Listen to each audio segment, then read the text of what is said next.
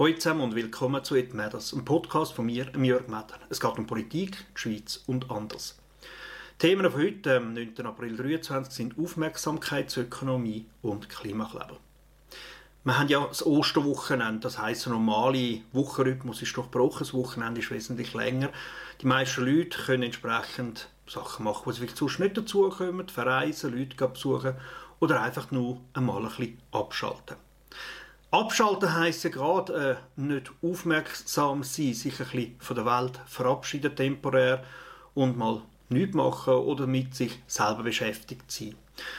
Und dem entgegen steht die sogenannte Aufmerksamkeitsökonomie. Oder zumindest haben das nicht alle gerne, wenn die Leute einfach abschalten. Weil es gibt so viele Sachen, die um unsere Aufmerksamkeit buhlen, weil wir Menschen sind unterdessen ein Produkt. Und das ist nicht nur schön. Aber für mich jetzt noch schnell ein kleiner Vergleich zu früher. Als ich als Jugendlicher in die Ferien bin und wieder retour bin, habe ich meine Eltern gefragt, was ist passiert.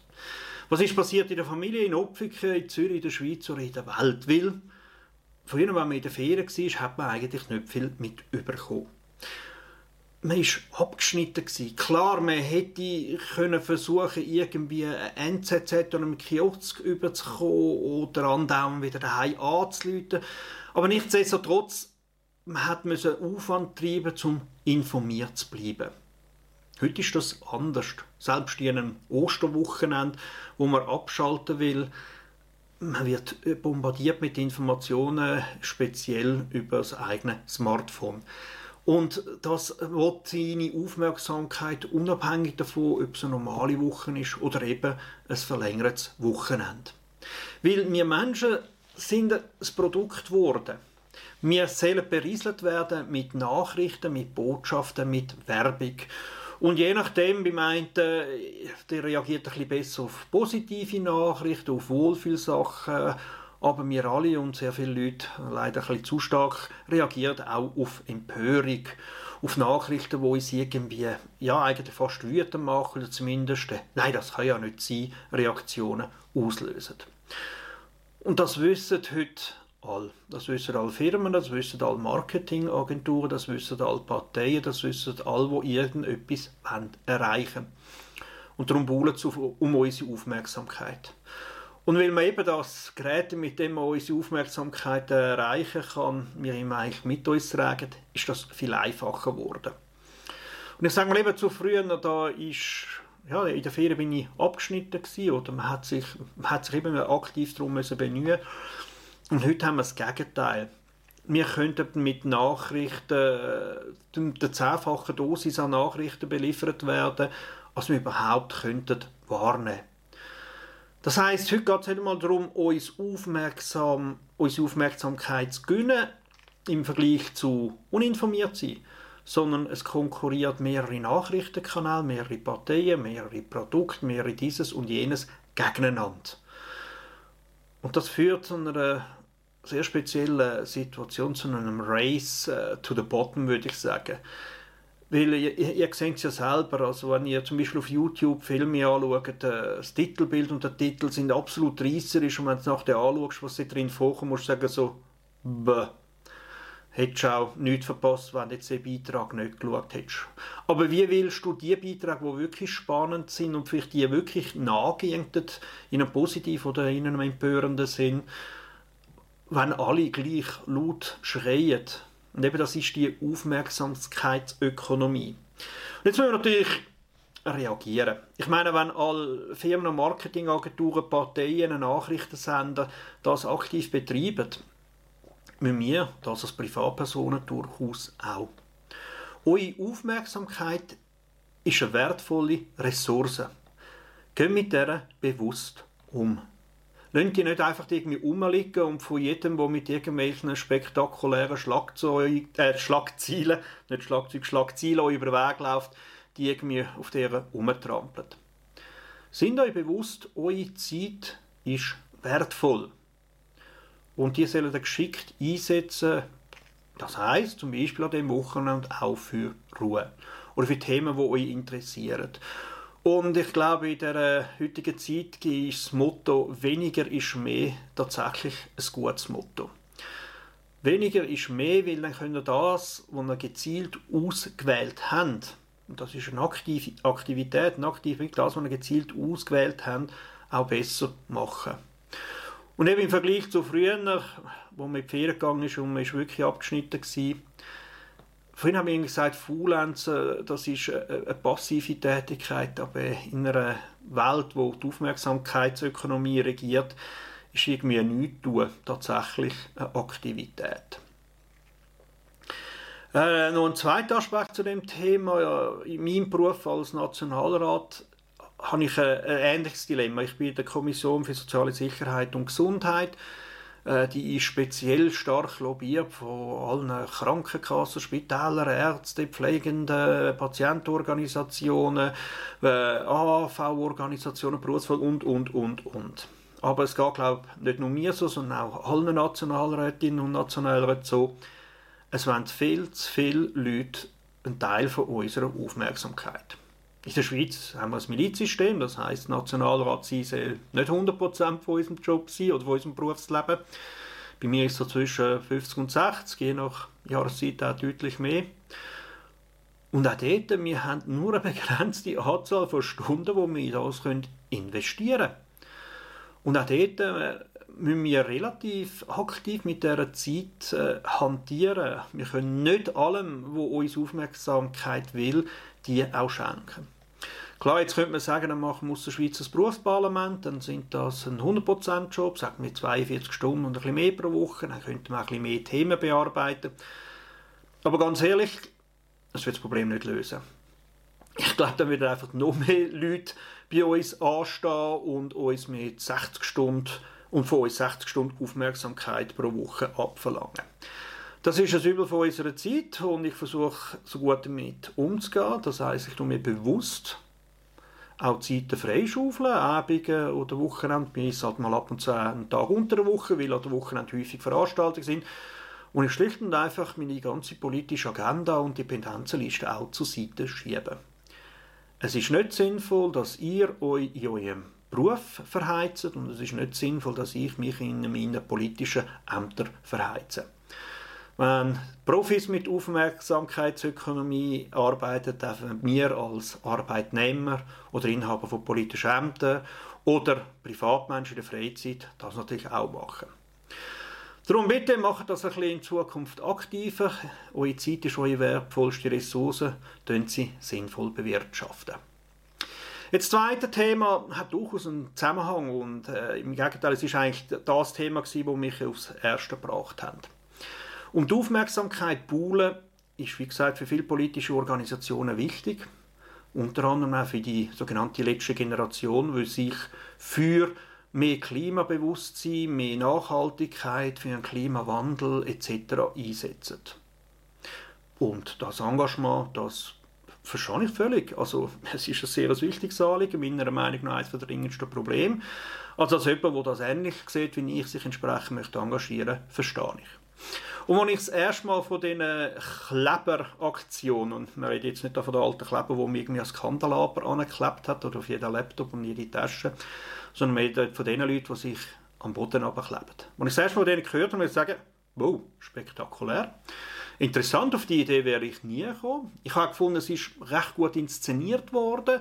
Es hat entsprechend auch mediale äh, Reaktionen gegeben, Aufmerksamkeit, Aufmerksamkeitsökonomie. Dann hat es ja noch das andere gegeben mit denen, die äh, Bilder mit äh, Tomatensauce bespritzt haben. Wohlgemerkt, äh, Bilder, die hinter Glas geschützt waren. Also der Schaden war minim gewesen. Und dann da müssen sagen, okay, spektakulär, weil als schützende Glas denkst du im ersten Moment, wo du das hörst, nicht. Sondern du sagst, was, was soll es, wie bitte und was? Das heißt, du gibst den Leuten Aufmerksamkeit. Das heißt, die äh, Mechanik von der Aufmerksamkeitsökonomie haben die Leute extrem gut beherrscht. Sie haben einen spektakulären Auftritt angelegt. Und jetzt kommt das Problem. Spektakulär ist etwas, wenn es erstmal passiert. Und das haben sie gemacht. Und sie haben Aufmerksamkeit bekommen und es hat ihnen gefallen. Es hat irgendwie wirksam gewirkt. Und dann haben sie meiner Meinung nach den Fehler begangen und haben gefunden, ja okay, hey, das hat gewirkt, also Copy-Paste machen wir nochmal und nochmal und nochmal und nochmal und nochmal. Und so funktioniert Aufmerksamkeitsökonomie nicht. Wenn du etwas zum ersten Mal machst, dann kannst du einen Bonus einholen bei der Bevölkerung, wo sagt, hey, wow, coole Idee, spektakulär, ich hätte es nie gemacht, aber ich verstehe euch, hey, ja, irgendwie so Chapeau, ein bisschen Respekt. Aber für Copy-Paste gibt es das nicht. Und darum hat sich die ganze Aufmerksamkeitsökonomie jetzt eigentlich gegen die Klimakleber gewendet. Auch gegen die im Speziellen, die jetzt an Ostern sich glaub, vor dem Gotthard auf die Straße geklebt haben. Sie, die meisten Nerv, äh, Menschen nerven sich nur noch ab diesen Aktionen. Weil das Innovative, das Kreative, das ist weg. Und dann treten eben die anderen Sachen in den Vordergrund. Und wohlgemerkt, das hat schon bei den ersten Aktionen Leute gegeben, die gefunden haben, das sei das Schlimmste, behindert, Menschen etc., das geht ja gar nicht. Aber die haben damals in der ersten Aktion auch nicht gross Gehör gefunden, weil eben zuerst das Kompliment ist vom Spektakulären. Sich am Boden festkleben ist nicht mehr spektakulär. Es ist eine Copy-Paste-Aktion. Klar, ich habe ein gewisses Verständnis, dass die Leute äh, wollen, dass der Klimawandel bekämpft wird, und zwar schneller, und es ist auch dringend nötig. Und sie sich in ihrem normalen Umfeld, häufig sind sie, keine Ahnung, Schüler, Studenten oder auch Erwachsene etc., und wissen, dass sie ihrem normalen beruflichen Umfeld den Beitrag für die Umwelt nicht leisten können, was sie gerne würden, und dass es andere Leute gibt, die wesentlich mehr Hebelwirkung haben, so gut wie nichts machen, zu wenig machen das gibt das Gefühl von der Machtlosigkeit. Und ein Gefühl von der Machtlosigkeit nimmst halt das Beste, was du hast.